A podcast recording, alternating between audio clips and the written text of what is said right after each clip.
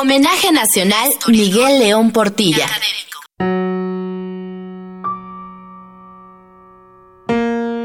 El origen de los cachiqueles.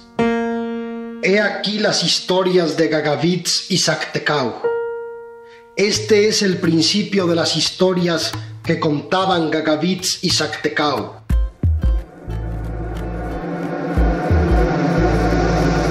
De cuatro lugares llegaron las gentes a Tulan.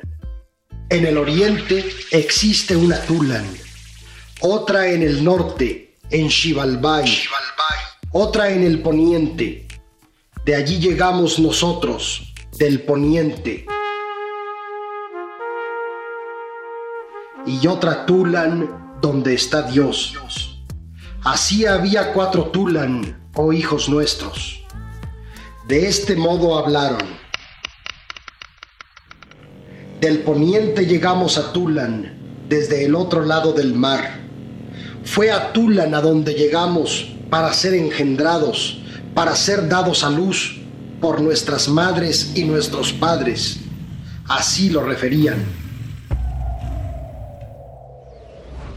Entonces fue creada la piedra de obsidiana por el hermoso Shivalbai, por el precioso Shivalbai.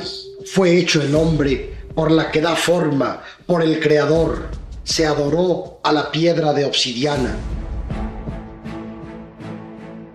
Cuando hicieron al hombre, lo formaron de tierra, lo alimentaron de árboles, lo alimentaron de hojas.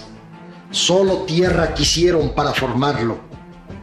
Pero el hombre no hablaba, no andaba, no tenía sangre ni carne. Así lo refirieron nuestros padres y abuelos, oh hijos míos. No se sabía de qué debía hacerse el hombre al fin se encontró con qué hacerlo. Solo dos animales conocían que existía el maíz en Pachil. Este era el lugar donde estaban aquellos animales, los llamados coyote y cuervo.